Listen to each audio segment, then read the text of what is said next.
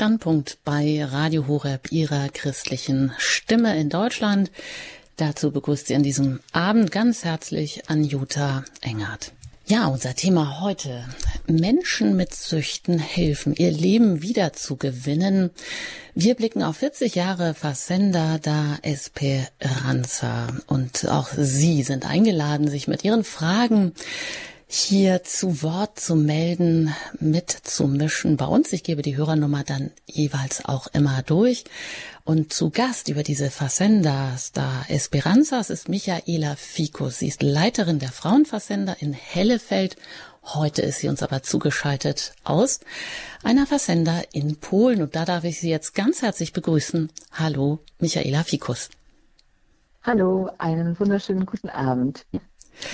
Ja, Facenda da Esperanza, das heißt so viel wie Bauernhof oder Hof der Hoffnung und davon gibt es mittlerweile weltweit über 160. Sie können uns das gleich genauer noch sagen. Und das ist auch ein weltweit erfolgreiches Modell, ursprünglich vor 40 Jahren eingerichtet im Kampf gegen Drogen nicht am Schreibtisch entstanden, sondern aus dem Leben, aus den Brennpunkten auch in Brasilien. Und das Modell fußt so ganz allgemein auf drei Säulen, auf der Gemeinschaft, auf der Arbeit und dem Gebet, was Menschen, die dort ein Jahr auf so einer Versender verbringen, dann gemeinsam eben auch leben. Ja, und das Vorbild ähm, ist eine Fazenda in Brasilien. Das war 1979. Da hat Frey Hans Stapel Frey, das hat mir Michaela Ficus gesagt, heißt so viel wie Bruder. Bruder Hans Stapel mit einem jungen Nelson, nennen wir ihn der Einfachheit halber. Sie haben zusammen die erste christliche Wohngemeinschaft gegründet und dann ja, hat das Modell ihren Lauf genommen. Natürlich gab es viele Probleme, aber ich denke, so ein ganz entscheidender Schlüsselsatz von Freiherrn Stapel, den wir nachher im O-Ton auch noch hören, ist der, dass er gesagt hat, über viele, die er mitbegleitet hat, ja, dass die Jugendlichen, die dort ein Jahr mitgelebt haben, etwas gefunden haben, im Evangelium etwas gefunden haben, das stärker ist als die Droge. Also, und das denke ich, ist mal eine ganz schön krasse Aussage. Der wollen wir heute hier in dieser Sendung nachgehen. Wir hören auch ein Zeugnis von einem, ja, jungen, jungen Menschen, der als Dachdecker gearbeitet hat und der auch dann in die Drogenszene gerutscht ist, schon ziemlich früh und dann aber auch ein Jahr in dieser Fassenda, in einer der Fassendas mitgelebt hat und auch sehr, sehr berührende Erfahrungen gemacht hat, auch wieder ganz frei geworden ist. Das hört sich fast zu schön an, um wahr zu sein. Aber gerade deshalb bleiben Sie dran, wenn Sie es gar nicht glauben können und vielleicht sind Sie in anderthalb Stunden doch überzeugt davon, dass es sich lohnt, das ähm, sich mal genauer anzugucken und zu schauen, was es mit diesen Fassendas da Esperanzas auf sich hat. Ja, Frau ähm, Michaela, Sie, wir haben Sie heute hier zu Gast. Sie leiten so eine Fassenda und das tun Sie auch schon einige Zeit seit 2012 im Sauerland und da sind sie eigentlich auch 24 Stunden und aber auch ihre Geschichte ist eine ganz interessante Geschichte, wie es dazu kam. Aber ganz kurz vielleicht erstmal, warum hören wir Sie denn heute aus Polen? Ja, also ich ähm, bin seit vorgestern hier in Polen angereist, äh, weil eine ehemalige, die bei uns ein Jahr auf der Fassende an Hellefeld mitgelebt hat, hier geheiratet hat. Und ähm, ja, da wurden wir eingeladen und das ist natürlich eine totale Freude, daran zu denken, wie jemand auch zu uns gekommen ist in Zerbrochenheit, in der Unreife, in vielen, vielen leidvollen Erfahrungen und wie jemand äh, neu ins Leben gefunden hat und plötzlich mit einem anderen Menschen so am Altar steht und sich, äh, ja, sie sich gegenseitig das Ja-Wort geben und äh, Gott äh, an die erste Stelle in ihrem Leben setzen wollen. Und ähm, ja, es, es war ein ganz schönes Fest und ähm, wir haben gestern Abend gefeiert und jetzt bin ich heute einen Tag hier auf der Versender und äh, freue mich äh, zu später Stunde jetzt noch äh, ein bisschen mich mit Ihnen unterhalten zu dürfen. Ja, und ich denke, das macht auch deutlich, daran sehen wir, dass sich aus Menschen, die zu Ihnen gekommen sind, in dem Fall junge Frauen, weil es gibt Versenders für Frauen und für Männer, ähm, dass sich da ganz besondere Beziehungen auch entwickelt haben in diesem Lauf, in, im Laufe eines Jahres, in dem Sie dort waren. Das heißt, Sie sind jetzt zu der Hochzeit dieses, ja, dieser jungen Frau eingeladen, die es also wieder zurück ins Leben geschafft hat. Offensichtlich, das muss ja auch für Sie ein ganz beglückender Moment sein. Auf alle Fälle. Also das ja. ist, dass wir auf den Versenders ja wie äh, in der Familie leben und für, für die meisten auch zur Familie werden, ja. Nicht, weil sie immer selbst keine Familie haben, sondern weil sie nochmal neu ins Leben finden und, und wir dann Familie für sie sind und ähm, so ist es natürlich eine ganz besondere Freude, weil das auch unsere Kinder sind und wir natürlich nach einem Jahr auch miteinander auf diesem Weg äh, zusammen weitergehen, auch wenn sie nicht mehr bei uns sind, so wissen wir doch, wie und wo jemand steckt und sind immer auch Anlaufstelle für jemanden, dass jemand zurückkommen kann zu uns, auch wenn es mal eine Phase ist, wo es einem nicht so gut geht, oder aber auch ähm, zu Besuch für diejenigen, die vor Ort gerade auf ihrem Weg sind und ähm, als, als Beispiel und als Motivation für diejenigen auch ähm, dieses Neue zeigen zu können. Ja, und da komme ich auch gleich auf deinen Stichpunkt Familie der Hoffnung. Das ist die geistliche Gemeinschaft, die diese weltweiten Versenders, dieses, dieses Modell trägt. Das äh, ist, ähm, wurde auch 2010 von Rom anerkannt als geistliche Gemeinschaft, Familie der Hoffnung. Aber sagen Sie uns doch erstmal die Facenda der Esperanza, die vor 40 Jahren so in etwa die erste, die gegründet wurde in Brasilien. Da ging es ja wirklich um Jugendliche, ja, die wirklich ähm, völlig verloren waren, die einfach wirklich ganz tief in Drogen steckten, gar keine Perspektive mehr hatten, nur noch um die, ja, um ihre Drogenabhängigkeit gekreist sind. Aber was ist denn heute? Was bedeutet die Fassenda heute? Ja, also ich glaube, ähm, ganz grob sagen zu wollen, wir sind als Versender ein Ort, an den junge Menschen kommen. Nach oben hin gibt es keine Altersbegrenzung, aber hauptsächlich junge, die einen neuen Weg anfangen möchten. Also wir haben vor 40 Jahren in Brasilien mit Drogenabhängigen begonnen, aber das hat sich in den 40 Jahren äh, gezeigt, dass es ja nicht nur die Droge und nicht nur der Alkohol ist, der uns äh, aus der Bahn wirft, sondern heute und gerade in Europa gibt es ja ganz, ganz viele Dinge, in die wir uns äh, verlieren. Und also das fängt von Mediensucht an, über Spielsucht, Depressionen, Essstörungen, hm, diejenigen, die sich ständig was kaufen müssen, dass sie sich gut fühlen oder diejenigen, die hm, gar keinen Sinn mehr im Leben finden.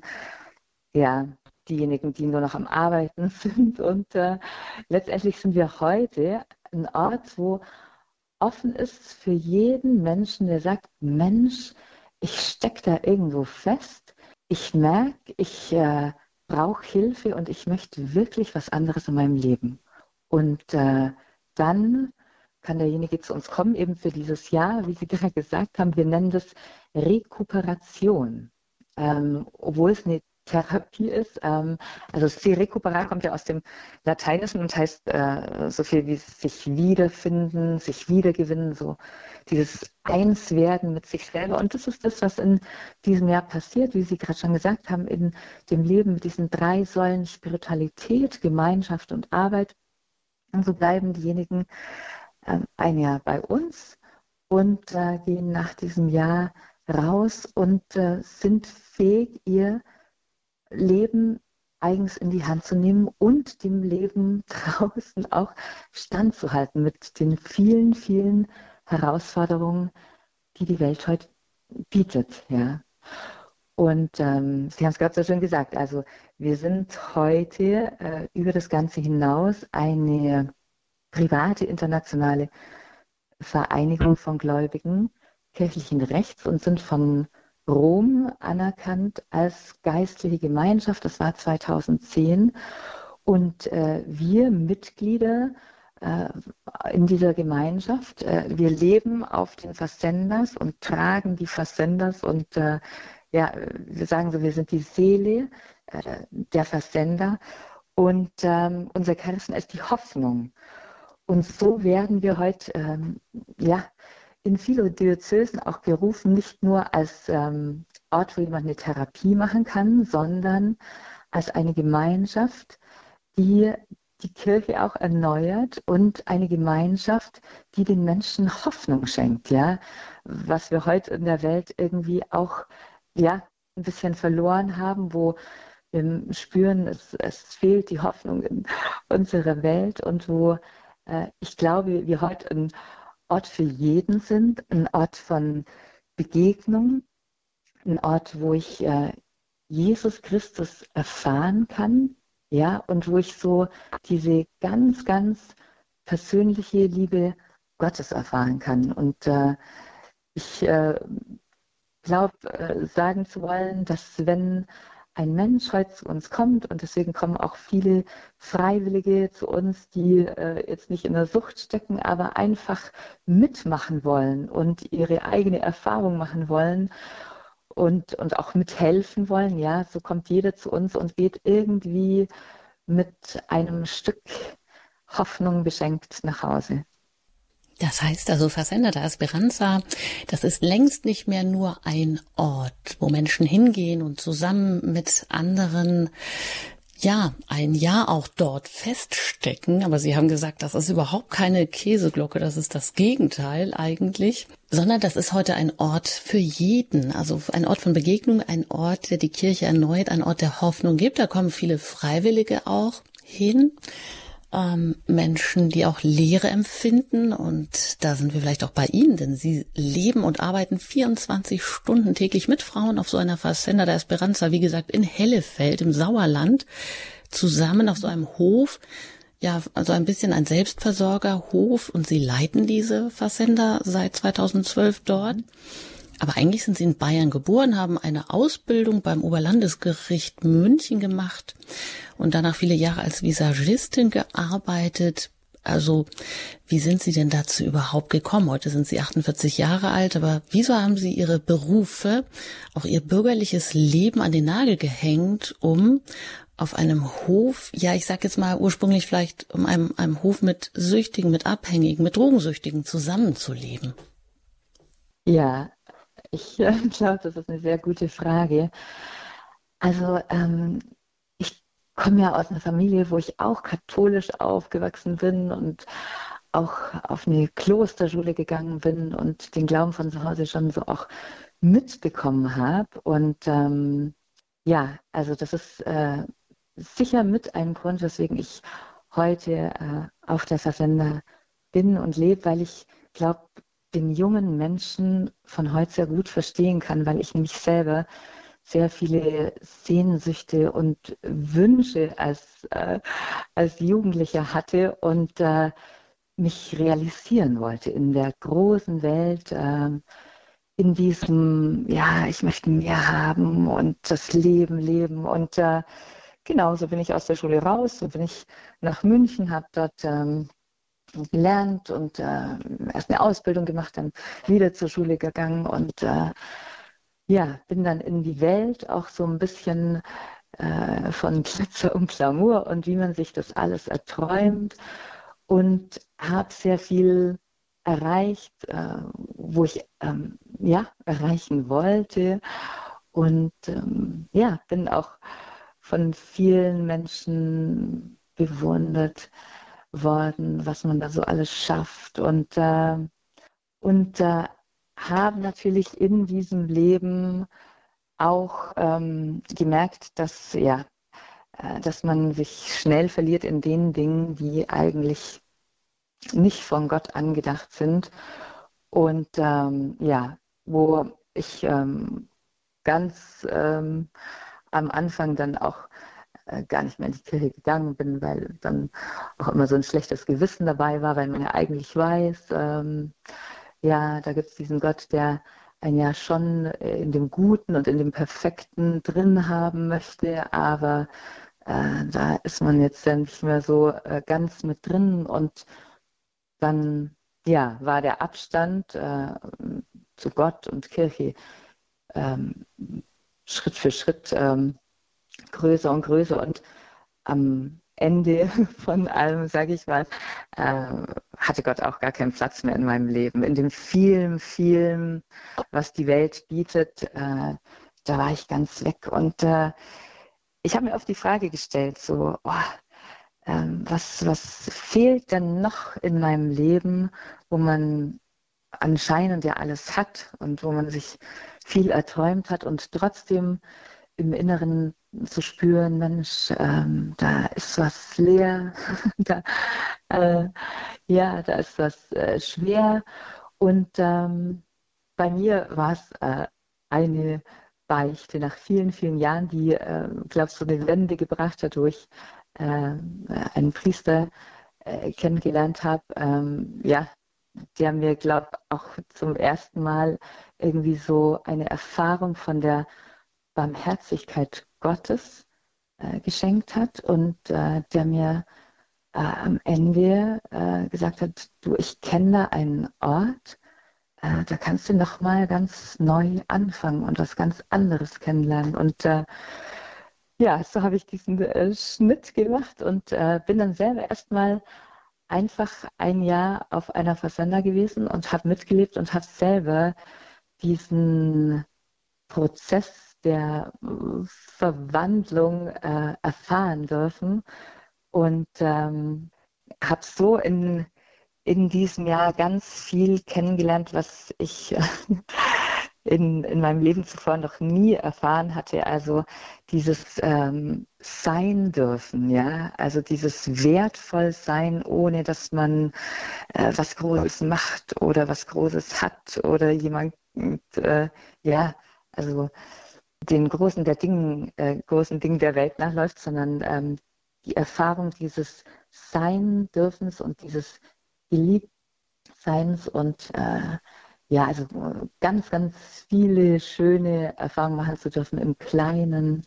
Ähm, ich habe äh, gelernt, Dinge wertzuschätzen, die man eigentlich so als ganz normal empfindet und möchte sagen, dass ich da so eine Wende in meinem Leben gemacht habe und wirklich nach einem Jahr von der Versender weg bin mit völlig neuen Augen fürs Leben und ähm, ja, ähm, dann äh, wieder nach und nach in dem Leben und im Arbeiten gemerkt habe, Mensch, ähm, ich glaube, Gott hat was anderes mit mir vor. Und das war dann nochmal äh, so ein Prozess, weil wir sind ja alle Sicherheitsmenschen oder ich kann es von mir zumindest sagen. Also äh, bevor ich was aufgebe, wollte ich dann auch äh, wissen, dass ähm, Gott sicher was von mir möchte und, und äh, ja, und ich bin dann ähm, nach Jahren, also es waren fast fünf Jahre, wo ich dann wieder gearbeitet habe und äh, ja, wo ich ähm,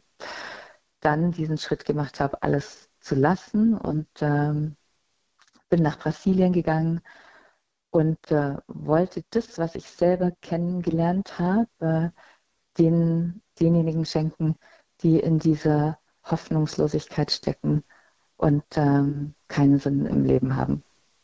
Und sind dann auch gleich ähm, als Leiterin in Brasilien auf eine Versender geschickt worden ähm, mit also, Bitte, dass sie das dann mal äh, machen. Und da haben sie, glaube ich, gesagt, oder ja, und wenn das nur ein Prozent ist, äh, was sie dann können, der Rest, den gibt Gott schon dazu. Oder wie, wie war das noch so ganz kurz?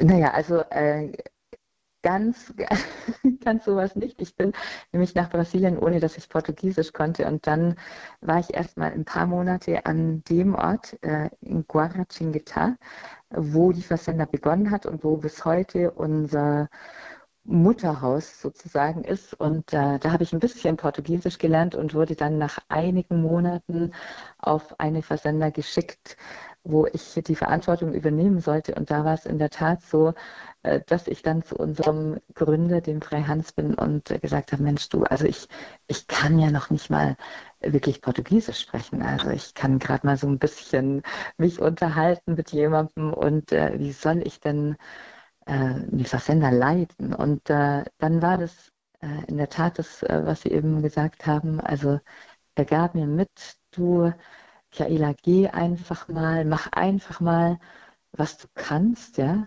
und mach das aber wirklich alles, was du kannst. Und wenn das das deinige 1% ist, dann gibt Gott seine 99% dazu, dass es funktioniert. Und mit äh, diesem Satz bin ich äh, weg und habe gesagt, du, also wenn das nicht funktioniert, dann bin ich bald wieder zurück. Und ähm, ich bin nicht zurück und ich muss gestehen, es ist bis heute so ein, ein Leitwort, auf das ich mich stütze in allen möglichen Situationen, die ja immer wieder vorkommen, dass ich sage, also die Rechnung kann nicht aufgehen, ähm, ich schaffe das nicht und wie soll das funktionieren? Und dass ich äh, dann so einen Moment anhalte und weiß, Mensch, also ich muss einfach nur das machen, was ich kann. Und äh, das ganz und das mit Liebe und äh, kann darauf vertrauen, dass er wirklich den Rest dazu gibt.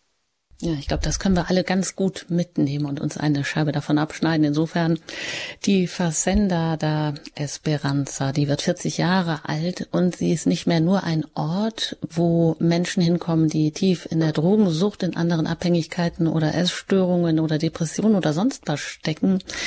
Michaela Fikus leitet eine Versender, die Versender in äh, die Frauenversender in Hellefeld im Sauerland und sie sagt, heute sind diese Versenders, es gibt fünf ähm, Männerversenders, glaube ich, und zwei für Frauen in Deutschland und über 160 weltweit. Aber heute sind das Orte, wo die Kirche auch äh, ja erneuert wird, wo es Hoffnung gibt für Menschen, die hoffnungslos sind. Ein Ort für jeden, ein Ort von Begegnung. Und sie haben ja auch, wir begleiten heute auch ähm, alle 15 Versenders europaweit, sind Generalratsmitglied dieser Gemeinschaft Familie der Hoffnung. Also das ist die geistliche Gemeinschaft. Sie sagen die Seele der Versenders, 2010 anerkannt auch von Rom als geistliche Gemeinschaft. Aber bevor wir jetzt gleich mal reinhören, auch in einen in ein, ähm, einen Erfahrungsbericht von einem jungen Mann, der genau ein Jahr auf seiner Versender war und der wirklich Interessantes darüber auch zu erzählen hat. Sagen Sie uns doch noch kurz, Sie selber haben ja auch ein Jahr mitgelebt als sogenannte Rekuperantin, also das so bezeichnen Sie die Menschen, die dorthin kommen, das sind keine Patienten, das sind auch keine kranken Menschen, sondern das sind Menschen, die ja wieder entdecken, die wieder sich neu entdecken oder neu gewinnen wollen und dürfen. Und Sie selber haben ja da auch ein Jahr mitgelebt. Aber was befähigt Sie, eine Versender zu leiten? Und was ist vielleicht auch der Unterschied? Das ist ja keine Therapieanrichtung, hat aber doch eine ganz, ja, äh, hohe Erfolgsquote für Abhängigkeit. Wenn die bei 80 Prozent liegen soll, dann ist das ja sehr viel. Aber erzählen Sie uns mal ganz kurz, wie läuft das denn ab in diesem Jahr? Also, ähm, was mich befähigt, ich glaube, ähm, das ist wirklich die Gnade Gottes, weil ja, ähm, ich denke, es ist nicht äh, die große Ausbildung, die ich habe, weil, äh, wie Sie ja eben gehört haben, habe ich eigentlich äh, zwei komplett verschiedene, äh, verschiedene Berufe und die eigentlich gar nicht so viel mit einem Leben anscheinend äh, auf der Versender zu tun haben. Aber ich glaube, es ist ähm, eine Gnade, wo ich äh, denke, ähm, wir als Verantwortliche von den Versenders ähm, müssen einfach nur da sein und Gott zum Zug kommen lassen. Ich glaube, das ist das aller, Allerhöchste ähm, und Allerwertvollste, ähm, was, wir, was wir einbringen können.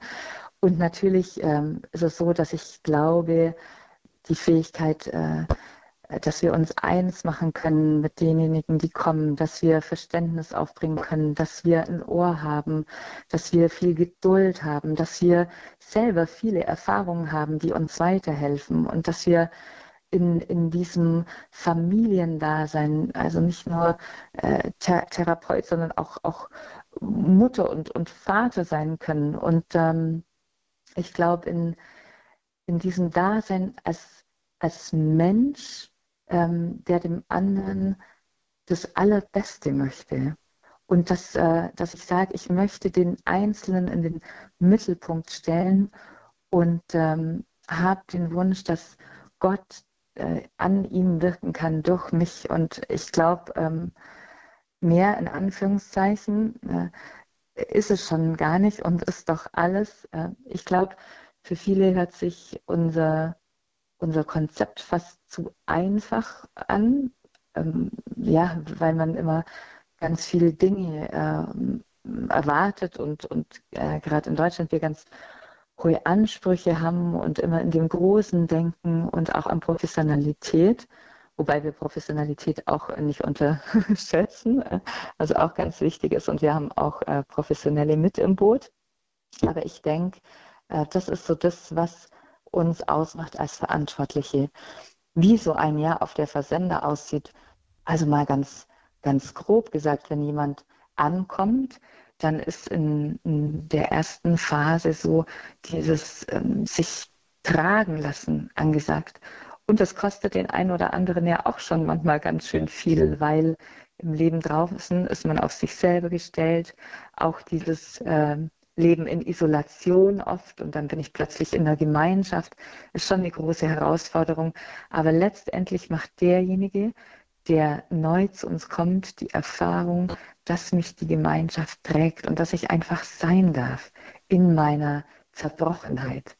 Und ähm, das heißt, die Menschen, also ähm, die, die Jungen, die da oder die Frauen, die kommen, die müssen dann auch ähm, mhm. ihr Zimmer teilen. Die dürfen nicht, die sind nicht allein in einem Zimmer zum Beispiel, sondern teilen ja. sich, also haben Gemeinschaftszimmer und müssen ja. da mit klarkommen, dass sie sich erstmal nicht zurückziehen können, haben geregelten Tagesablauf, müssen ja. mit arbeiten. Ganz genau, ganz genau. Also wir haben dieses Tripé, diese drei Säulen in unserem Leben. Das ist die Gemeinschaft, die Spiritualität und die Arbeit. Und äh, das Gemeinschaftsleben sieht eben so aus, dass wir ein ganz dichtes Gemeinschaftsleben haben. Ähm, das hört sich immer ganz anstrengend an, wenn man am Telefon das so jemandem erzählt, dass wir vier Bettzimmer haben und dass wir ganz viel zusammen unternehmen. Aber letztendlich, wenn jemand äh, zu uns kommt, dann merkt er, wie das gut tut, ja, wie plötzlich Menschen da sind, wie ich sein darf und ähm, auch diese Verschiedenheit äh, als Geschenk erfahren darf. Also wir sind ja alle zusammengewürfelt, es sucht sich ja keiner keinen aus und äh, dann haben wir verschiedenes Alter, ja, verschiedene mm, Religionen sogar, verschiedene Ansichten und, äh, und äh, verschiedene Charaktere, verschiedene Geschichten. Und letztendlich äh, ist die Entdeckung wirklich, äh, wie ist der andere Geschenk für mich? Sogar derjenige, den, die mich vielleicht auf der Straße aus dem Weg gehen würde. Ja, also draußen läuft unser Leben ja schon so ab, dass wir uns ähm, die Menschen aussuchen können, mit denen wir zusammen sein wollen oder nicht. Und ähm, bei uns ist diese Entdeckung, dass derjenige, der dir eigentlich gar nicht so sympathisch erscheint am Anfang, äh, vielleicht derjenige wird, mit dem du die tiefste Erfahrung machst, weil du dich darauf einlassen musst, weil du eben kein äh, eigenes Zimmer hast, dass du sagst, äh, in einer Konfliktsituation gehe ich auf mein Zimmer, mache die Tür hinter mir zu und äh, brüte erstmal die Dinge mit mir selber aus, sondern es heißt, Konflikte durchleben zu müssen.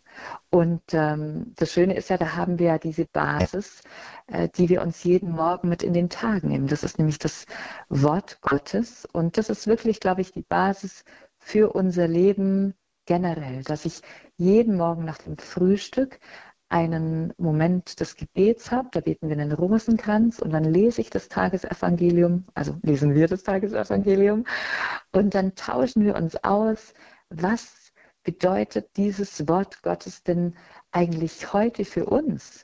Ja? Also was kann ich mir aus diesem Wort Gottes für heute rausziehen? Und dann nehmen wir uns so ein Motto mit in den Tag und versuchen das ganz konkret zu leben. Und äh, da heißt plötzlich, ja, ich, äh, ich muss die Augen für den anderen öffnen. Ich denke, das ist auch der Punkt, wo wir uns von anderen Therapien unterscheiden, dass jemand eben nicht zu uns kommt und äh, wir setzen uns zusammen und äh, überlegen und grübeln so, was ist denn die Wurzel des Übels, sondern wenn jemand zu uns kommt, dann laden wir jemanden ein, Geh von dir weg und fang an zu lieben. Fang an, dem anderen was Gutes zu tun. Und das ist dieses Wort Gottes, was wir uns da jeden Tag mit in den Tag nehmen, dass ich sage, ich öffne plötzlich die Augen für den anderen, weil zuvor ging es ja nur um mich. Ja, also jeder, der in der Sucht steckt, ähm, weiß, dass ich eigentlich 24 Stunden mit mir selber beschäftigt bin. Und auch jemand anders merkt, also in welchem Individualismus, in welchem Egoismus wir eigentlich leben. Und dann heißt es plötzlich, Mensch, schau mal auf den anderen. Der braucht ja vielleicht auch was. Dem kannst du ja was Gutes tun. Und diesem einander gut wollen, machen wir die Erfahrung, dass ich wieder zu mir selber komme. Dass ich merke, ja, es passiert ja eigentlich was mit mir, obwohl ich ja dem anderen was Gutes getan habe. Und ich mache diese Erfahrung, Mensch, ich werde erfüllt von irgendwas und dieses Loch, was ich äh, vorher mit irgendwelchen Sachen gestopft habe, sei es Droge oder Alkohol oder dass ich mir ständig Sachen kaufen muss oder die Medien, mit denen ich mich vollstopfe, dass ich dieses Loch in mir plötzlich äh, mit was anderem füllen kann. Und wir bezeichnen uns als Liebe Gottes, aber letztendlich ist das ganz egal. Also zu uns können ja alle kommen, egal an was jemand glaubt oder ob er schon mal was von Gott gehört hat, weil wir sagen, ähm, das ist wirklich äh, das, was jedem gut tut und was äh, in jedem diese, diese Verwandlung äh, stattfinden lässt, äh, dass ich sage, das Wort Gottes verändert mich und wenn du anfängst zu lieben, dann passiert was mit dir. Und äh, so haben wir diesen, diesen Teil von der Spiritualität, der die Basis für unser Leben ist, als Gemeinschaft im Miteinander, wo wir uns erfahren und auch in, in dem Teil von Arbeit, wo wir sagen, Mensch, also ich entdecke mich wieder, was für Fähigkeiten Gott mir denn geschenkt hat. Ich, ich bin fähig zu arbeiten, ich kann was produzieren, ich entdecke mich neu und äh, merke auch, dass Arbeit ein Teil von äh, unserem Leben ist und ähm, ja, dass ich Teil der Gemeinschaft bin und dass wir gucken, wie wir über die Runden kommen, indem dass jeder eben mitarbeitet und mitlebt und ähm, so ist dieses Konzept mhm. von, von diesem Rekuperationsjahr. Ja, ich denke, da haben wir erstmal einen Einblick bekommen von Michaela Fikus. Sie ist heute zugeschaltet aus Polen. Dort ist sie eingeladen von einer ehemaligen Rekuperantin, also einer, die eine junge Frau, die ein Jahr auf einer Fazenda da Esperanza mitgelebt hat und dann auch wieder ins normale Leben gut gefunden hat, jetzt geheiratet hat und ja, weil es wie eine Familie ist, dann eben auch ihre ehemalige Leiterin sozusagen zu ihrer Hochzeit eingeladen hat. Und diese Facendas gibt es eben auch weltweit, über 160 und darüber sprechen wir heute hier im Standpunkt bei Radio Horeb ihrer christlichen Stimme, denn diese Facendas da Esperanza, die feiern ihr 40 40-jähriges Bestehen. Begonnen hat alles in Brasilien und ursprünglich ging es darum, Menschen mit Süchten zu helfen, ihr Leben wieder zu gewinnen. Heute sagt uns Frau Fikus aber, ist die Facenda ein Ort für jeden, ein Ort der Begegnung, ein Ort der Hoffnung schenkt, ein Ort in einer Zeit, in der es so viele Leere gibt, so viel Depression und auch ein Ort, der, wo Kirche erneuert wird, gelebt wird, wo jeder Mensch sich durch das Wort Gottes auch verändern lassen kann. Ja, bleiben Sie dran. Wir wollen gleich mal hören, was so ein Jahr mit einem jungen Mann gemacht hat.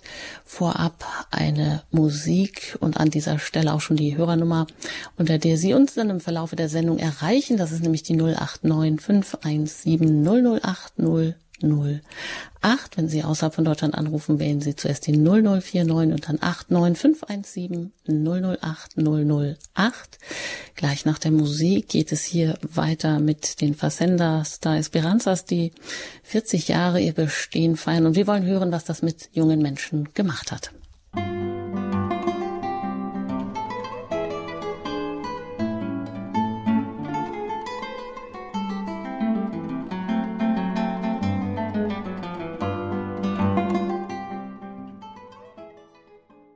haben eingeschaltet bei Radio Horeb, Ihrer christlichen Stimme in Deutschland, mit dem Thema heute Menschen mit Süchten helfen, ihr Leben wieder zu gewinnen. 40 Jahre Versender der Esperanza mit Michaela Fikus. Sie ist Leiterin der Frauenversender in Hellefeld im Sauerland hat uns aber schon gesagt, ja, also es geht nicht nur um Abhängige, um Drogenabhängige, um Süchte aller Art. Denn Versender ist heute ein Ort für alle, für jeden von Begegnungen, ein Ort der Hoffnung, ein Ort, in der, an dem sich Kirche erneuert. Und das, wie das geht und wie sich das anhört von jemandem, der ein Jahr dort auf seiner Versender mitge äh, mitgelebt hat.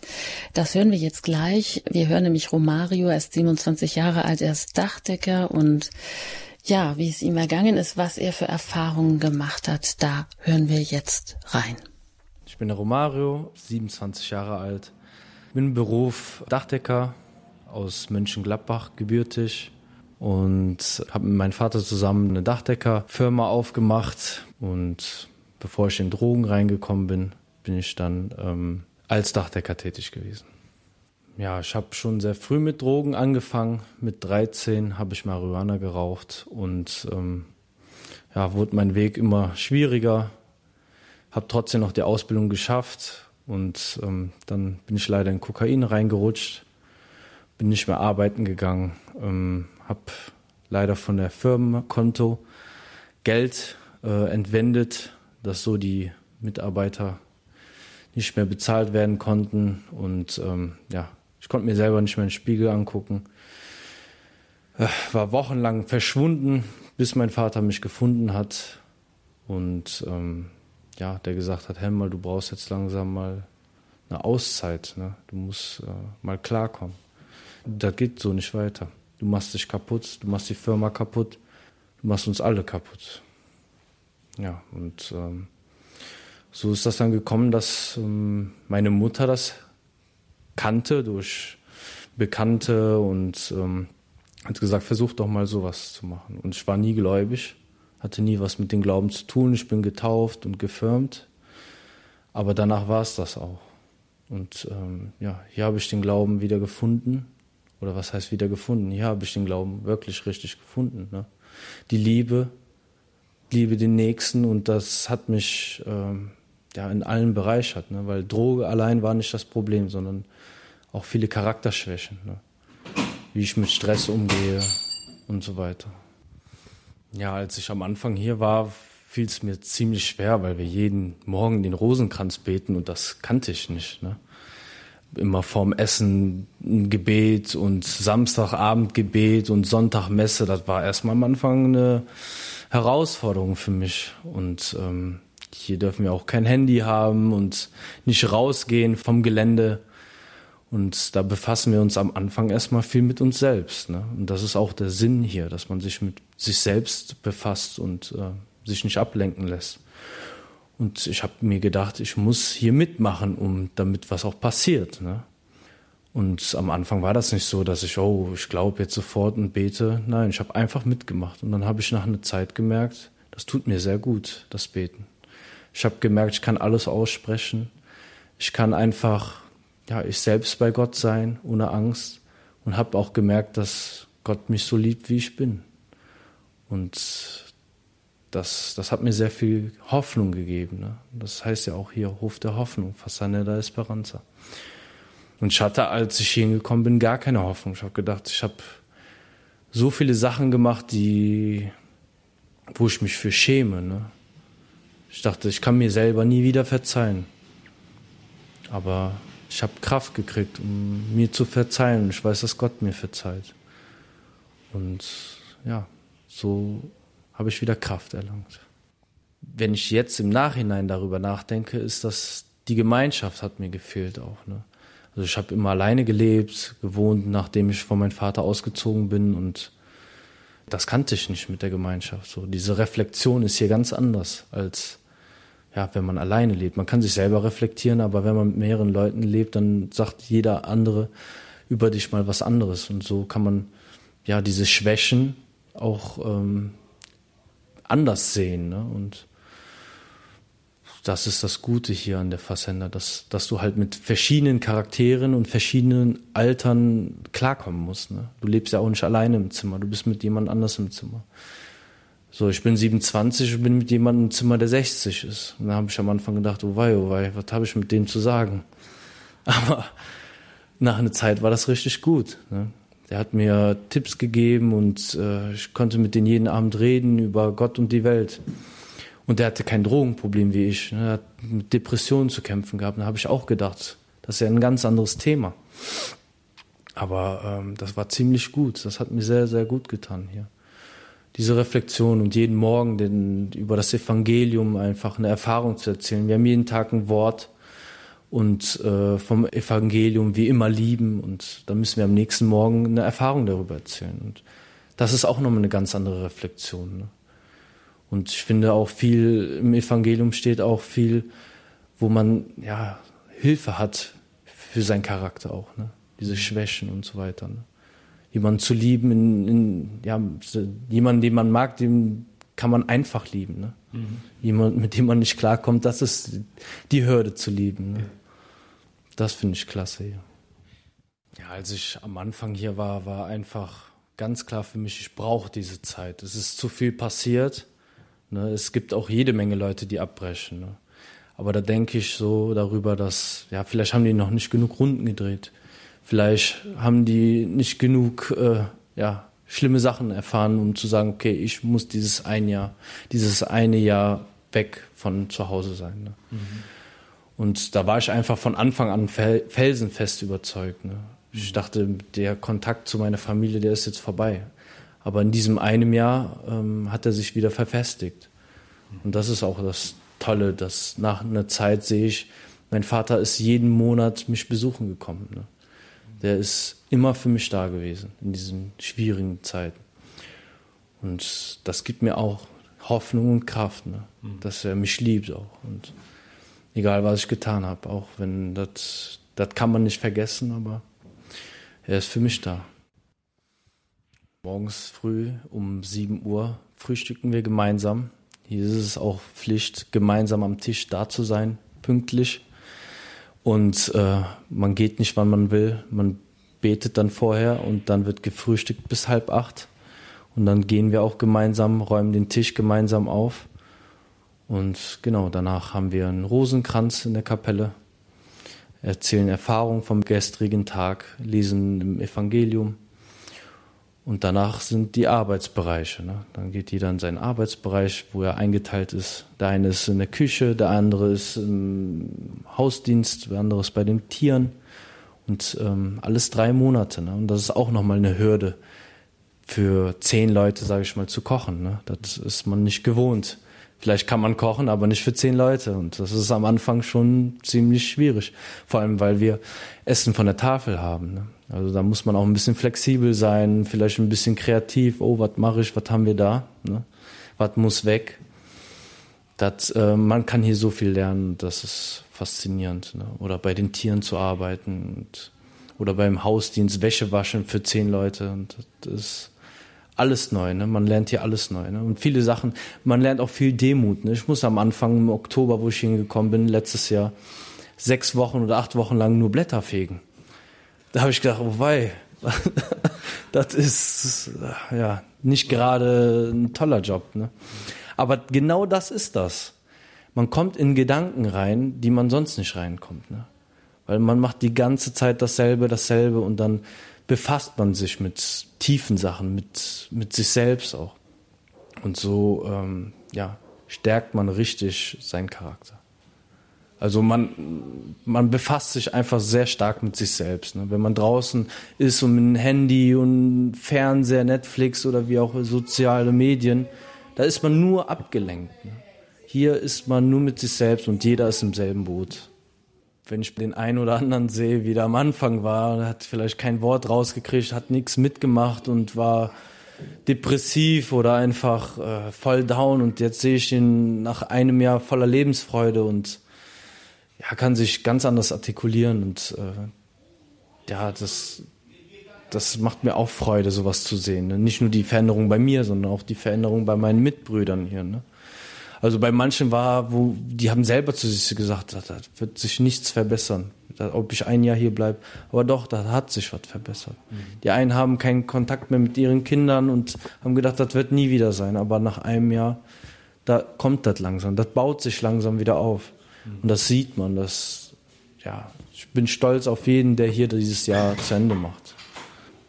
Ja, ich werde wieder bei meinem Vater arbeiten in der Dachdeckerfirma und äh, werde dann meinen Meister machen im nächsten Jahr. Ja, ich bin auf einer Art traurig, ne, dass ich das hier verlasse, weil es ist für mich schon Familie hier. Ne. Ähm, waren klar viele schwierige Zeiten, aber ich habe auch sehr viele tolle Momente in Erinnerung. Und äh, ja, nächste Woche geht es schon nach Hause, aber ich könnte jetzt schon weinen, wenn ich darüber nachdenke. Ne?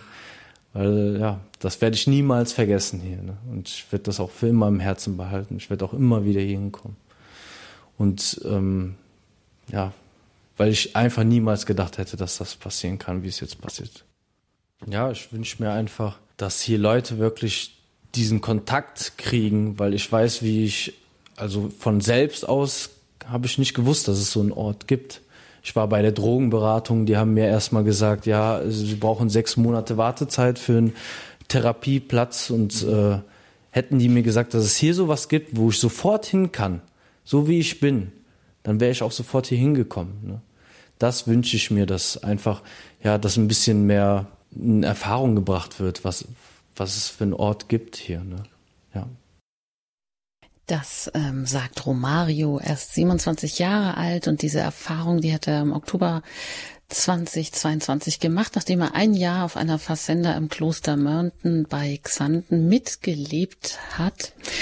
Ja, ein wirklich intensive, ein intensives Jahr, intensive Erfahrung. Er sagt, das hätte er sich nie träumen lassen, das hätte er nie geglaubt, dass er wieder frei wird, dass er mit dem Glauben, dass er den gefunden hat und Hoffnung bekommen hat, ähm, dass er einfach mitgemacht hat und ja, wo er einfach selbst sein konnte, bei Gott sein konnte, ohne Angst, dass er sich überhaupt selber wieder verzeihen konnte und sich selber wieder im Spiegel angucken konnte, wie er gesagt hat, nach dem vielen Mist, den er gebaut hat, ja, sich selber kaputt gemacht durch die Drogen, die Firma kaputt gemacht hat, mit, in der er mit seinem Vater als Dachdecker zusammengearbeitet hat.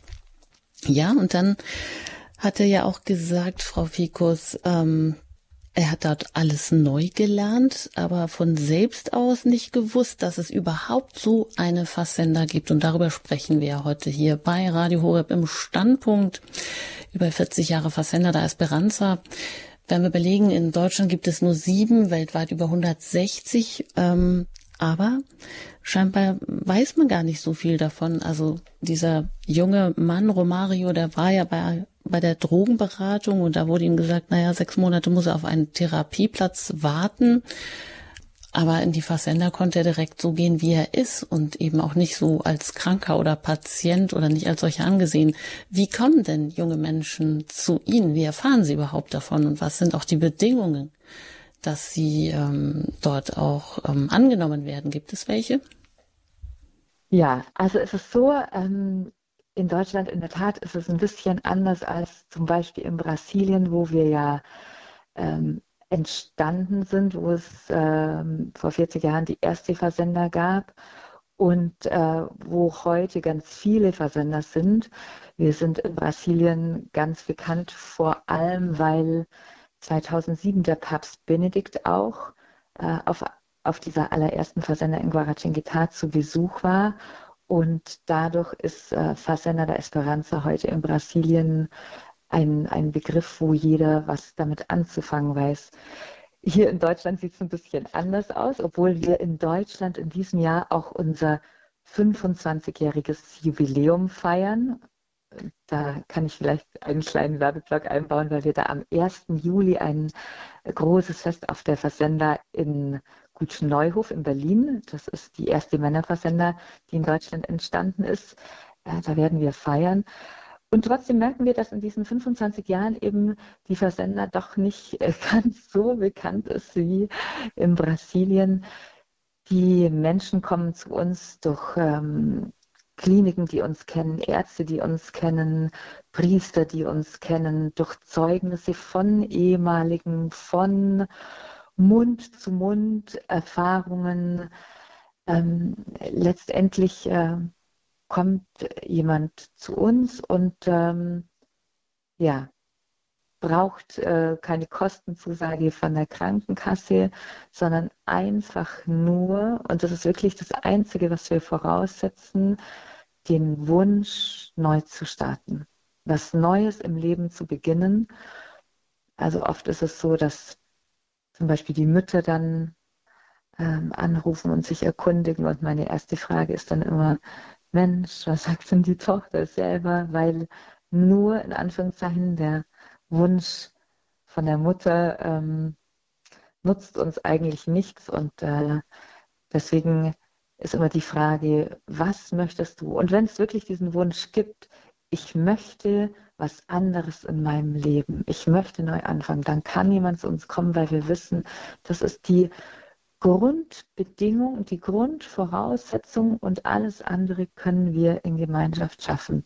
Jetzt ist es so, dass wir natürlich ab und an schon auch Leute haben, ähm, die aus Kliniken kommen, die psychische Probleme haben, wo wir dann verständlicherweise auch Ärzte mit einbeziehen, ob wir der richtige Ort sind, weil wir da natürlich nicht irgendwie ähm, blind und blauäugig äh, durch die Gegend laufen, sondern wir sind uns bewusst, ähm, dass professionelle Hilfe manchmal notwendig ist. Und wenn in diesen Fällen uns zum Beispiel der Arzt es okay gibt, dass jemand stabil ist, dass jemand gut eingestellt ist mit den Medikamenten, auch dann ist es möglich, dass jemand zu uns kommt, aber da brauchen wir dann einfach einen Arztbericht und müssen äh, um, mit den Ärzten vorher in äh, Kontakt sein und da nochmal gucken, dass äh, jemand bei uns auch gut aufgehoben ist. Ähm, oft ist es auch so, dass wenn jemand noch nicht ähm, mit Medikamenten richtig eingestellt ist oder nicht stabil ist, dann wartet man einfach noch äh, einen Moment ab und dann ist es wann anders möglich. Grundsätzlich ähm, kann jeder zu uns kommen, religionsunabhängig. Ähm, wir haben ein Mindestalter vorausgesetzt, das ist 14 Jahre. Nach oben hin haben wir eigentlich keine Grenze. Also wenn jemand älter ist, dann stellt sich einfach die Frage, äh, sag, kannst du dir denn vorstellen, in unserem Leben einzusteigen? Weil ich glaube, äh, das wissen wir alle, also je älter der Mensch wird, desto unflexibler wird er, desto mehr eingefahren ist man in seine eigenen Strukturen. Aber es ist eben nichts unmöglich, wenn jemand wirklich ähm, diesen, diesen Wunsch hat, ich, ich möchte was anderes, ich möchte zu euch kommen dann haben wir super schöne Erfahrungen und das ist auch manchmal der große Reichtum im Miteinander, dass dann alt und jung auch ähm, zusammenleben, so wie wir es in der Erfahrung gerade gehört haben, als Bereicherung, dass man sich gegenseitig hilft ähm, in seinen Erfahrungen, in dieser Verschiedenheit und ähm, dass das ein großer Schatz ist. Genau, also Bedingung, dass man zu uns kommen kann, ist einfach, dass man einen handschriftlichen Brief äh, verfasst und den zu uns schickt. Und äh, dann bekommt man von uns so einen Antwortsbrief. Da stehen eben nochmal die Bedingungen drin, die wir äh, so an, an jemanden stellen, äh, wenn er zu uns kommen möchte. Das heißt, dass er bereit ist, ein Jahr sein Handy wegzulassen, dass er bereit ist eben für dieses intensive Gemeinschaftsleben, dass er bereit ist, äh, Zigarette wegzulassen, mm, dass er bereit ist, die ersten drei Monate äh, keinen Besuch bekommen zu dürfen. Ja, also da wird nochmal alles so äh, niedergeschrieben in diesem Antwortbrief oder ist niedergeschrieben, was unser Leben ausmacht, auch dass wir arbeiten, auch diesen Teil von der Spiritualität, dass wir Messe feiern, dass wir am Morgen beten. Und ähm, so kann sich da jeder dafür entscheiden. Ähm, meist findet dann noch ein Telefonat statt, wo sämtliche Fragen klärt. Und ähm, dann ist die Tür geöffnet für jeden, der zu uns kommen möchte. Das sagt Michaela Fikus. Sie leitet die Frauenversender in Hellefeld im Sauerland und wir sprechen hier bei Radio Horeb, ihrer christlichen Stimme in Deutschland, über Menschen mit Süchten, wie man ihnen helfen kann, ihr Leben wiederzugewinnen. Anlässlich des 40-jährigen Jubiläums der Fazenda da Esperanza, die erste ist in Brasilien entstanden.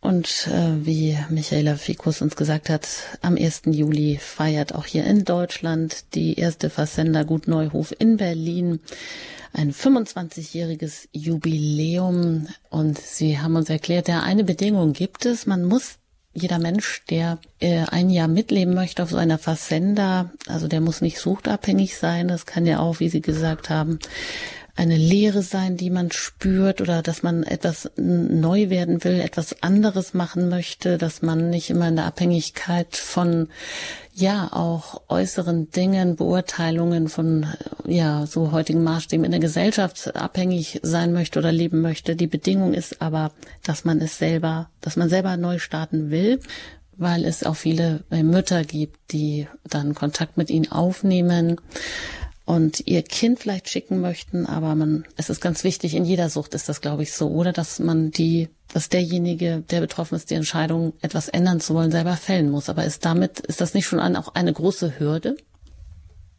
Ja, und äh, äh deswegen, deswegen setzen wir diese Entscheidung voraus und deswegen hat jemand äh, wirklich Zeit, auch vorher zu, äh, zu überlegen, erfährt jemand, was unser Leben ist. Und ähm, oft haben wir dann auch so Fragen, Mensch, können wir erstmal ausprobieren für ein, zwei Monate und wo wir dann wirklich nochmal sagen, Mensch, äh, treff wirklich die Entscheidung. Also ein, ich probiere es mal, funktioniert meistens nicht und dann äh, ist jeder nur frustriert und sind beide Seiten enttäuscht und äh, wir sagen wirklich, also die Entscheidung ist es dann auch, die dich in den Momenten durchträgt, wenn die Krise kommt, wenn die äh, schwierigen Momente kommen, wo ich am liebsten meine Koffer packen würde und gehen würde.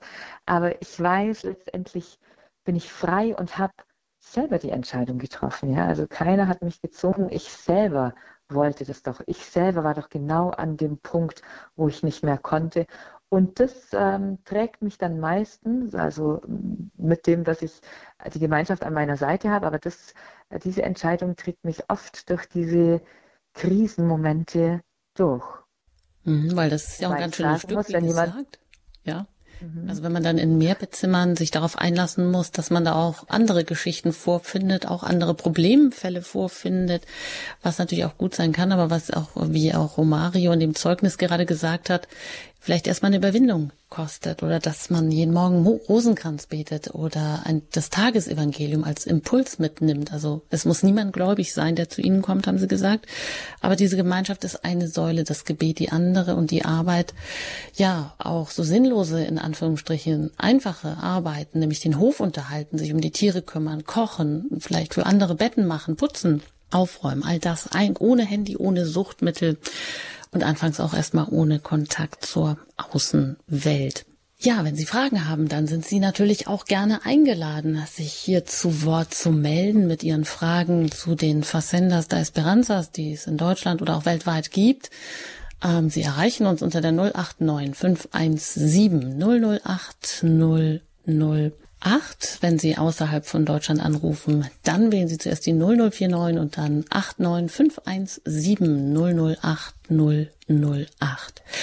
Ja, jetzt nach einer Musik hören wir auch gleich nochmal hinein in das, was der Gründer, der Mitgründer dieser Facendas äh, da Esperanzas über die ersten Anfänge sagt, das ist Frei Hans Stapel Frei, das heißt, wie Michaela erklärt hat, so viel wie Bruder auf Portugiesisch, ein Franziskaner, ein Paderborner Priester, der aber in Brasilien genau mit diesen ersten christlichen Wohngemeinschaften angefangen hat. Da hören wir nach einer Musik gleich mal rein, was auch so der Schlüssel, das Geheimnis ist, ähm, in dieser Lebensgemeinschaft frei zu werden von Abhängigkeiten, von Süchten.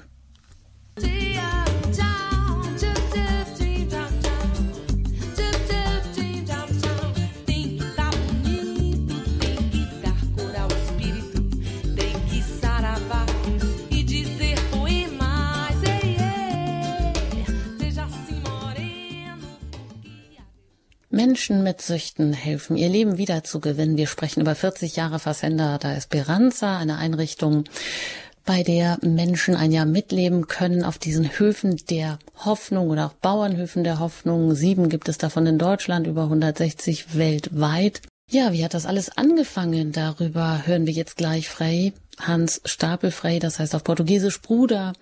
Und er ist derjenige, der das Ganze mit initiiert hat, aus dem Leben ins Leben gerufen hat. Und ja, später dann, als das ganze Ding am Laufen war, und sich auch ziemlich schnell ausgebreitet hat, nämlich auch so schnell wie Drogen sich ausbreiten, wie er selber gesagt hat oder wie Sie ihn gleich hören. Da hat der Papst ihn einmal gefragt, ja, reicht denn das Evangelium, um von den Drogen frei zu werden? Und er sagt, ja, aber hören Sie ihn selber, Frei Hans Stapel, der Begründer der Facendas, wie es dazu gekommen ist und worin vielleicht auch das Geheimnis, der Schlüssel besteht, um von Sucht und Abhängigkeiten frei zu werden. Wenn Gott etwas macht, hat man nicht von vornherein die Klarheit, dass er etwas will. Ich war der Pfarrer und was tut man als Pfarrer? All das, was anliegt, so kam zum Beispiel mal abends ein schwangeres Mädchen zu mir und sagte, meine Eltern wollen mich nicht, ich weiß nicht, wo ich bleiben soll.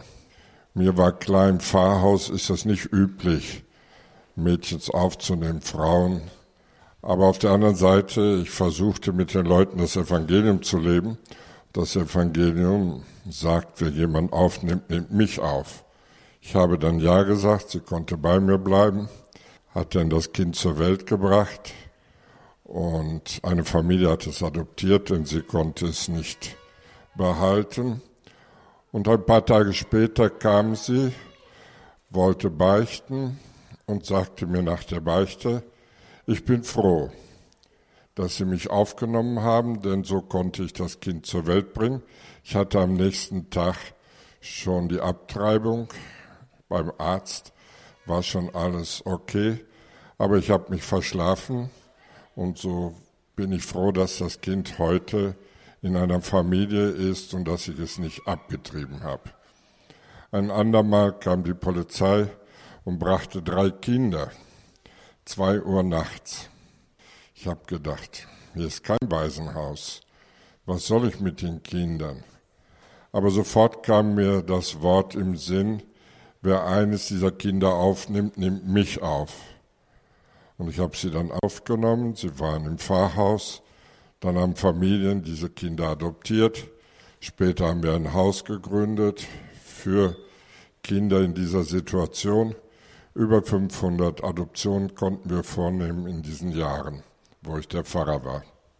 Und so auch ein Haus für schwangere Mädchen, bis heute noch. Und so kamen dann auch Jugendliche, die einfach nicht wussten, was sie machen sollten. Sie hatten Probleme mit Drogen, einer war da mit Homosexualität und so weiter. Ich habe sie alle aufgenommen, weil das Evangelium uns keine andere Möglichkeit gibt. Entweder sehen wir Jesus im anderen oder nicht. Und danach ist dann eben die Entscheidung notwendig. Für mich waren es Jahre, in denen ich wirklich gelernt habe, ja mit Gott im anderen zu gehen. Und so als Nelson dann mit den ersten Drogensüchtigen kam, die er auf der Straßenecke getroffen hat, war für uns klar, dass auch in ihnen Jesus ist. Und das ist ein spannender Weg, das Menschliche im anderen zu sehen und nicht zweifeln, dass auch das Göttliche im anderen ist. Gott ist in jedem. Und dieses Miteinandergehen mit dem Göttlichen und Menschlichen, das ist nicht immer leicht. Denn wir haben viele, viele Momente erlebt, die auch wirklich schwierig waren. Ich erinnere mich, einer der ersten die wir aufgenommen hatten. Nachts ging er in mein Zimmer. Ich habe einen sehr guten Schlaf, habe nichts gehört, nimmt den Autoschlüssel und macht eine Fahrt mit dem Wagen, fährt dann vor so einem Zaun, der Wagen brennt aus. Und das jetzt der Pfarrei mitteilen. Die Jugendlichen, die ich aufnehme, der macht den Wagen kaputt. Woher das Geld nehmen, um einen neuen zu kaufen? Ein andermal, wir hatten viele Familien aufgenommen. Es war auch eine Familie mit zehn Kindern und die Frau war schwanger. Sie kamen aus dem Nordosten. War eine gute Familie. Auch der Mann war sehr gut. Aber er hatte eine Leidenschaft, er trank. Und wenn er besoffen war, war es schwierig. Wenn er nach Hause kam, die ganze Familie flüchtete sofort, weil er sehr aggressiv war. Und er traf niemanden zu Hause an, ging ins Nachbarhaus. Es waren alles Häuser, die wir gebaut hatten für die Armen. Und die Frau macht die Tür auf und er schuppt sie. Sie fällt sehr unglücklich, war schwanger, fällt sehr unglücklich und schlägt mit dem Kopf auf die Erde. Es floss Blut aus den Ohren, Nasen, Mund. Es war sehr ernst. Sie kam ins Krankenhaus und nach einer Nacht, sonntags morgens, kriegte ich die Nachricht, dass sie gestorben war. Es waren Momente, wo ich wirklich gedacht habe, was wird kommen? Wie werden die Leute das aufnehmen? Denn es war mir klar, die Liebe ist stärker als alles andere. Aber jetzt vor dem Tod, wie wird die Gemeinde reagieren? Es waren wirklich schwere Tage. Aber trotzdem habe ich gespürt, dass durch diesen Schmerz sie sehr tief verstanden haben, was es heißt, Christ sein. Nicht nur in schönen Stunden, sondern auch im Schmerz den Herrn begegnen. Ich erinnere mich, der Mann, der seine Frau verloren hat, nach acht Tagen bat er mich, den anderen im Gefängnis zu besuchen. Wir sind zusammengegangen. Hinter den Gittern, beide haben sehr viel geweint. Und am Ende sagt er zu dem, der im Grunde seine Frau ja umgebracht hat, sagt er, solange du hier im Gefängnis bist, sorge ich für deine Familie. Und ich verzeih dir. Ich weiß, dass im Grunde nicht du es warst, sondern der Alkohol. Und er hat für die Familie gesorgt, es war schön zu sehen, wie auch die ganze Gemeinde gewachsen ist. Sie hat verstanden, dass die Liebe konkret sein muss. Und so gibt es tausende von Erfahrungen, die wir machen konnten. Und in diesem gelebten Evangelium wurde mir klar, dass irgendwas passierte. Aber was und wie war natürlich auch nicht so einfach zu entdecken. Es kamen immer mehr Jugendliche wie Nelson, Irassi und andere, die sagten, wir möchten auch so leben und haben dann ihr Leben Gott geweiht in den Gelübden, Privatgelübden, wie das möglich ist in der Kirche, bis irgendwann der Kardinal, damals war es Lurscheider, mein Bischof von Aparecida, er rief mich und sagt, Fred, du musst etwas tun. Es sind so viele Jugendliche, die dir folgen und ganz ihr Leben Gott geben. Du musst irgendeine Gemeinschaft, etwas gründen. Ich habe gesagt, nein, nie wollte ich das. Da sagt er schon, du bist Franziskaner, du bist abgesichert. Und diese Jugendlichen, was wird aus ihnen? Und dann haben wir zusammen geschaut, haben dann die Familie der Hoffnung gegründet. Es ist eine Association der Gläubigen, ist in Rom bei der Laienkongregation angesiedelt. Und es wurden dann immer mehr. Es breitete sich sehr schnell aus. Die Droge breitet sich auch schnell aus. Deshalb ist es fast logisch, dass Gott auch will, dass viele, viele Versenders entstehen. Und so kam es dann, dass nach ein paar Jahren viele Bischöfe auch aus anderen Ländern sagten, ihr müsst in Rom bitten, dass das anerkannt wird. Als ich damals den Papst einlud, uns zu besuchen, und habe ich ihm kurz erzählt, dass die Jugendlichen das Evangelium leben und im Evangelium etwas finden, was stärker ist als die Droge. Und er fragte mich, reicht das Evangelium, um von der Droge frei zu werden? Ich habe gesagt, ja, es reicht. Wenn natürlich andere Krankheiten schon da sind, dann muss man die Medizin und die Psychologie dazu holen. Aber in der Basis reicht es. Denn wir haben festgestellt, dass die Droge ist eigentlich die Frucht einer kranken Gesellschaft. Wir sind eine Gesellschaft, wo jeder an sich denkt, der Egoismus wird immer größer und dadurch wird die Einsamkeit immer größer. Viele Menschen bringen sich um, andere kommen in Depressionen. Es ist eine große Traurigkeit da. Und ich habe den Eindruck, Jugendliche geben sich ihr Rezept selbst. die Lösung. Droge, Alkohol, Sex. Und merken erst später, dass es im Grunde nicht frei geworden sind von dem, was sie da so bedrückt. Im Gegenteil, dass sie noch viel tiefer hineingerutscht sind in das Loch. Und deshalb ist es eigentlich nur möglich, über die konkrete Liebe, dass sie rauskommen aus der Droge. Sie müssen wieder ihren Ursprung kennenlernen. Das ist Gott. Wir alle sind geschaffen nach seinem Ebenbild und der ist in uns. Und wenn man anfängt, das Evangelium zu leben, das Evangelium ist nichts anderes als die konkrete Liebe zu leben. Es ist eine Schule der Liebe. Wenn man da hineingeht, wird man auf einmal frei. Denn jedes Wort, was man lebt, es ist Jesus, der in uns dann lebt. Und dieser Jesus, der dann in uns wächst, macht uns froh. Und so sagen viele, nachdem sie ein paar Tage, Wochen bei uns sind, das Wort leben, Mensch, ich habe das gefunden, was ich eigentlich in der Droge gesucht habe. Dieser tiefe Friede, die Freude, die Zufriedenheit. Und das findet man in den anderen, indem man die anderen liebt. Und wenn man diese gegenseitige Liebe lebt, es brauchen nur zwei oder drei sein, wir waren am Anfang nur zu zweit, Jesus nimmt das so ernst, dass er sagt, wo zwei oder drei, da bin ich dabei. Da beginnt ein Abenteuer. Da könnt ihr mit mir rechnen. Und das haben wir in diesen Jahren erfahren. Ja, das sagt Freihans Stapel. Frei heißt so viel wie Bruder auf Portugiesisch.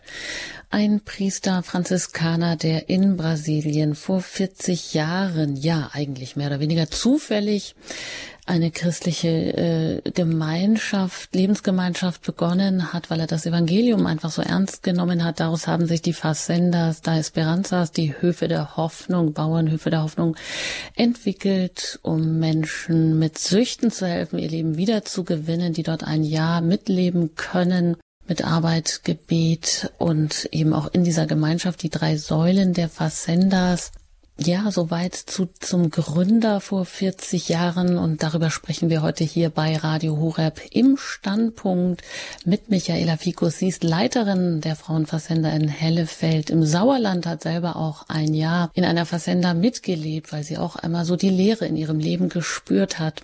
Ähm, wenn wir über Frei Hans, äh, Frei Hans, Entschuldigung, noch etwas sprechen, was er gesagt hat, wenn er so sagt, ja, also er hat viele Jugendliche sagen, dass sie das gefunden haben, was sie eigentlich in den Drogen gesucht haben, nämlich die tiefe Freude, den Frieden, die Zufriedenheit. Das haben sie gefunden, nachdem sie ein Jahr auf seiner Fazenda der Esperanza mitgelebt haben. Ja, das ist eigentlich krass. Wie geht das, Frau Fikus, beziehungsweise auch, ähm, was hat diesen Freihans Stapel eigentlich so anziehend gemacht für Jugendliche? Ja, ich glaube, ähm, es war wirklich einer, der begonnen hat, konkret zu leben und äh, vielleicht einfach ein bisschen was anders zu machen, als was so normalerweise angesagt ist. Und ich glaube, viele sind äh, in, in ihm äh, einem Menschen begegnet, äh, in dem sie sich geliebt gefühlt haben. Und ich glaube, das, was er praktiziert hat in Brasilien, das war diese Liebe zu Jesus Christus im anderen. Also er hat die Notleidenden gesehen und hat Jesus in ihm gesehen und hat begonnen, das Wort Gottes konkret zu leben. Und äh, ich denke, ähm, in dieser Erfahrung mit dem konkret gelebten Wort Gottes erfährst du eine Fülle, die dir nicht im Leben mit irgendwas anderem begegnet, die dir nicht äh, geschenkt wird mit irgendwelchen materiellen Dingen, mit irgendwelchen anderen Menschen. Es ist diese andere Fülle, die uns äh, äh von Gott geschenkt wird. Und ich denke, wenn du das spürst und wenn du andere Menschen siehst, äh, wie die anders leben und äh, zufrieden sind, einen Frieden und eine Freude ausstrahlen, dann möchtest du das auch haben und möchtest du das auch weiterleben, wenn du diese Erfahrung beginnst und äh, ja, in das einsteigst. Ja, und wie geht das? Wie machen Sie das? Glaube, Leben? Sie sagen, Sie nehmen jeden Tag, lesen Sie das Wort, das Tagesevangelium in der Gemeinschaft, also auf so einem Hof der Hoffnung, auf so einer, einer Versender. Das gehört mit zum Tagesablauf. Und jeder soll dann wirklich sich ein Motto daraus mitnehmen und ähm, das auch umsetzen im Laufe des Tages. Und aber wie kann das verändern? Das ist ja eigentlich etwas so das christliche Grundbotschaft. Äh, eigentlich müssten ja eigentlich alle Christen verwandelt leben, oder? Ja, und ich glaube, eigentlich ist das ja das, was Jesus uns am Ende so als ähm, ja, letzte Botschaft äh, und äh, als ja, so Vermächtnis mitgibt, ja. Also liebt einander so, wie ich euch geliebt habe und ich werde unter euch sein. Und ich glaube, das ist äh, diese, ähm, das Geheimnis, was wir auf den Versenders äh, erfahren dürfen, dass wenn ich beginne, das Wort Gottes konkret zu leben und der andere auch, dass Jesus unter uns ist und dass es Jesus unter uns ist, der wirkt, dass Jesus derjenige ist, der heute seine Wunder tut. Also es sind nicht wir, die wir besonders toll sind auf den Versenders in Leitung und Begleitung, ähm, die äh, irgendwie die Menschen verändern, sondern es ist der verborgene, lebendige Jesus unter uns durch das konkret gelebte Wort. Und ähm, das erfahren diejenigen, die auf, auf den Versenders leben und das erfahren, diejenigen, die zu uns kommen, die sagen, oh, bei euch ist sowas Besonderes, ich spüre sowas Besonderes in eurer Gemeinschaft, ihr seid so ein toller Ort, aber es sind nicht wir, sondern ich denke, es, äh, es ist Jesus, der gegenwärtig ist und der uns seine Gegenwart zugesagt hat. Ja, und äh, so ist es, dass wenn jemand neu zu uns kommt und ähm, noch gar keine Ahnung von gar nichts hat.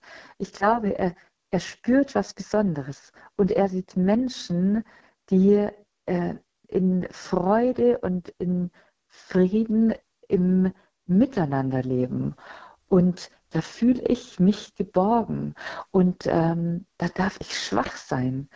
Und äh, da habe ich diesen Wunsch, auch so äh, zu werden und mit einsteigen zu wollen. Also äh, manchmal äh, fragen mich äh, Menschen, Mensch, äh, kann ich zu euch kommen und eine, eine Zeit aussteigen? Ich, ich finde das Leben draußen so kompliziert und ich brauche eine Zeit für mich und ich möchte einfach mal aussteigen.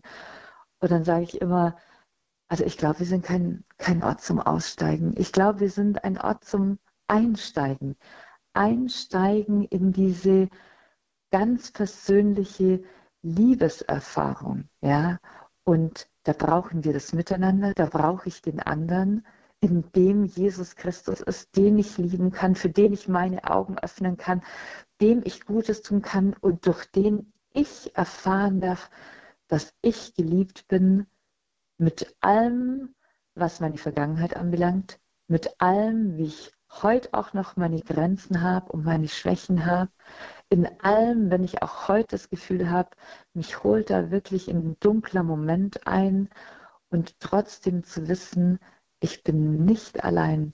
Da geht jemand mit mir mit und ich habe Menschen um mich herum, die auch da sind zu lernen, mit dem Gott im anderen zu sehen. Das hat ja der Gründer Freiherrn Stapel gerade auch so betont. Also konsequent Jesus im anderen sehen und das eben auch im Drogenabhängigen oder in jemandem, der total gescheitert ist. Ähm, das ist ja vielleicht auch besonders ähm, schwer und wir machen gerne einen Bogen um ja Obdachlose, um Drogenabhängige, um solches Orte, wo äh, die Szene sich dann auch trifft. Ähm, ist das auch mit ein Grund, warum Versenders in Deutschland das irgendwie schwierig haben, dass sie dort erst 25-jähriges Jubiläum feiern und nicht 40-jähriges wie in Brasilien?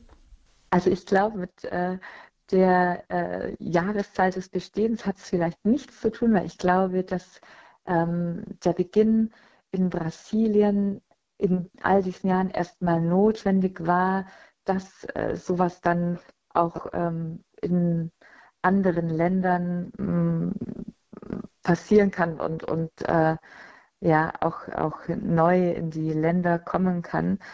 Aber ich glaube schon, dass wir in Europa oder in Deutschland nochmal von der Gesellschaft her anders ausgerichtet sind, dass wir einfach die großen Dinge suchen, dass ich gern mit den Menschen zusammen bin, die toll sind und die mich toll finden und wo ich Anerkennung bekomme und eigentlich immer so ein bisschen den Blick nach oben habe. Und eigentlich ähm, zeigt uns Jesus ja was ganz anderes. Ja, also er, er, er hat seinen Blick nach unten gerichtet, auf den, der krank ist auf den, der schwach ist, auf den, der total versagt hat. Ja, und wenn er uns mitgibt, äh, dass dieses Wort äh, folge mir nach, ja, dann bedeutet es, ähm, in, in diesem Wort werde ich für mich selber die Erfüllung finden und muss vielleicht auch diese Gratwanderung machen, dass ich den Blick vielleicht auf denjenigen richte, der mir nicht so gefällt.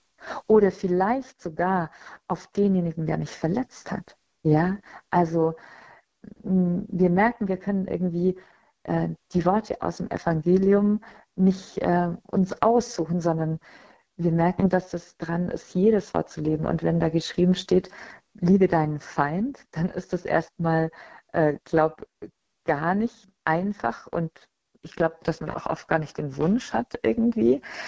Aber hm zu wissen, dass wenn ich, wenn ich dem nicht nachkomme, ja, und äh, wenn ich das nicht schaffe, demjenigen zu verzeihen, der mir wehgetan hat, der mir Schlechtes wollte, dann werde ich meinen eigenen Frieden auch nicht finden. Und das sind ganz wichtige Prozesse und wo wir merken, jedes Wort von Gott, was da niedergeschrieben ist, ist für uns heute, das ist keine alte Geschichte nicht, sondern das ist was, was konkret für uns heute ein Leitfaden fürs Leben ist, wie mir Leben gelingt und wie ich so ein Stück von der Herrlichkeit Gottes erfahren kann, die uns vielleicht irgendwann, nee, die uns. Ich glaube, wir können Ihnen noch lange zuhören, aber äh, die Sendezeit äh, geht leider dem Ende zu. Und ich möchte Sie ja. gerne noch fragen, wenn man was mitnehmen möchte und wenn man vielleicht auch begeistert ist von dem, was Sie leben und wie Sie es leben, wie kann man denn die Facendas unterstützen?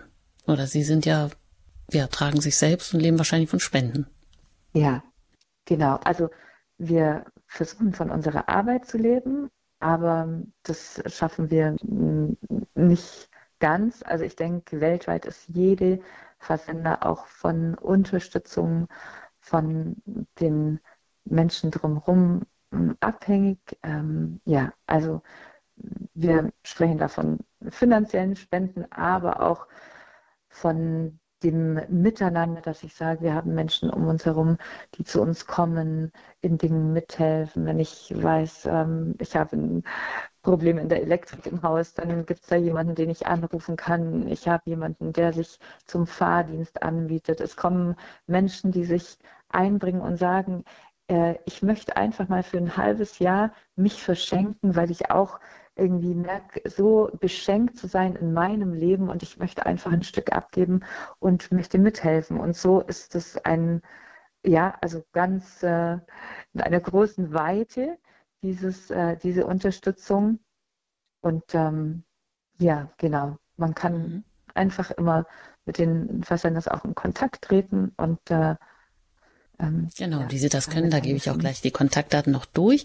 Jetzt steht am 1. Juli ja ein Jubiläum an. 25 Jahre ähm, besteht die erste Männerversender in Deutschland im Gut äh, Neuhof in Berlin. Wie feiern Sie dieses Jubiläum ganz kurz noch? Also wir feiern in dem, dass wir erstmal zusammenkommen, eine Woche vorher. Alle Versenders von Europa werden auf der Versender Gut Neuhof das Fest vorbereiten, was am 1. Juli stattfindet. Und am 1. Juli geht es dann um 11 Uhr los. Wir haben Programm, wir haben Musik, wir haben Hofführung, wir haben Erfahrungen, die wir hören. Wir haben auch ähm, Menschen äh, mit auf dem Fest, die wirklich konkret vor 25 Jahren dort begonnen haben. Und wir werden am Nachmittag eine große Messe feiern, hoffe auf gutes Wetter, dass wir das draußen machen können und äh, dann wirklich alle Menschen äh, einladen, die mit uns diese große Hoffnung feiern wollen. Vielen Dank, Michaela Fikus. Das hört sich nach einer großartigen Feier an, wo man viel bestimmt erleben kann, wo man auch ja dem Geheimnis der Fassenders auf die Spur kommen kann, wenn dort so viele Menschen mit so vielen Erfahrungen am 1. Juli auf Gut Neuhof in Berlin und beziehungsweise eine Woche vorher schon zusammenkommen. Ich danke Ihnen recht herzlich, dass Sie sich die Zeit genommen haben, auch trotz und mit der Hochzeit, die Sie gerade auf einer polnischen Fassender mitfeiern äh, durften, dass Sie sich die Zeit genommen haben, hier im Standpunkt zu Gast zu sein zum Thema 40 Jahre Fassender der Esperanza Menschen mit Süchten helfen, ihr Leben wieder zu gewinnen. Ja, und wie Sie gesagt haben am Anfang, das ist nicht nur ein Ort, die Versender der Hoffnung für Menschen mit Süchten, sondern ein Ort für jeden, der Begegnung sucht, der Hoffnung sucht und auch, ja, mit die Kirche erneuern möchte. Ganz, ein ganz herzliches Dankeschön an Sie. Alles Gute Ihnen und auch weiterhin bei Ihrer wertvollen Arbeit. Vielen Dank und auf Wiederhören. Michaela Fikus. Vielen Dank auch. Ja, vielleicht haben Sie Lust bekommen, vielleicht hat Sie das berührt und Sie möchten mithelfen oder dort auch einmal eine Versender sich anschauen oder Sie kennen jemanden, wo Sie diesen guten Tipp weitergeben können. Alle weiteren Informationen bekommen Sie auf horeb.org im Tagesprogramm. Dort finden Sie noch Informationen unter dem Infobutton über die Versenders und wie Sie auch Kontakt aufnehmen können. Ich danke Ihnen an dieser Stelle für Ihr Interesse und alle weiteren Informationen über Radio Horeb, die bekommen Sie natürlich auch auf unserer Website horeb.org. Und auch ich danke Ihnen für Ihre Unterstützung für Radio Horeb mit Ihrem Gebet, gerne auch und immer auch gerne mit Ihren Spenden, damit wir auch weiter auf Sendung bleiben können. Ihnen einen gesegneten Sonntagabend. Das wünscht Ihnen Ihre Anjuta Engert.